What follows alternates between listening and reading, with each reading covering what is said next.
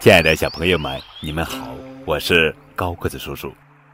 汉字作为中华文化的载体，对传播中华文化发挥了重大的作用。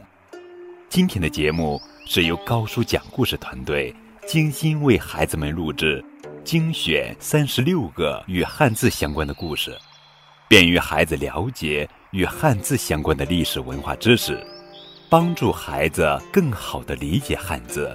轻松学好汉字。第三十四个故事：抱抱虎平和。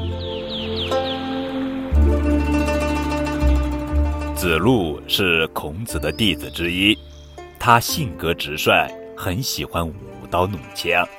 他认为擅长领兵打仗不需要读书习文，因此他很少读书学习。有一次，孔子劝子路要多读书，子路反驳道：“南山上长着一种竹子，它长得笔直，天生就适合做箭。做成箭后，甚至能射穿厚厚的犀牛皮。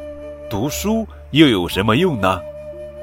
孔子劝告道：“如果给这竹子安上羽毛和箭头，它就能射得更远了。”读书就像是这羽毛和箭头一样，能够让竹子发挥更大的作用。但是，不论孔子怎么劝说，子路还是坚持自己的看法，不肯用心读书学习。又有一次，子路问孔子：“如果是您领兵的话，您想要和怎样的人共事呢？”孔子答道。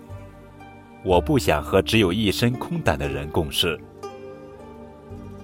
比如有些人一心想着徒手和老虎搏斗，或者徒步渡过大河，像这种抱虎平和的人，正是我不喜欢的。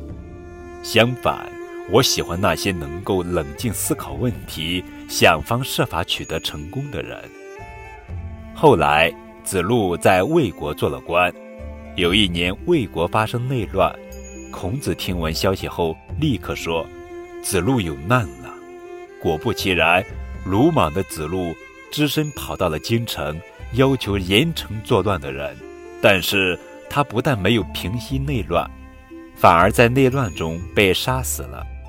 后来人们就用“抱虎平和”这个成语来形容有勇无谋、鲁莽行事的人。这就是汉字“抱”，抱虎平和的故事。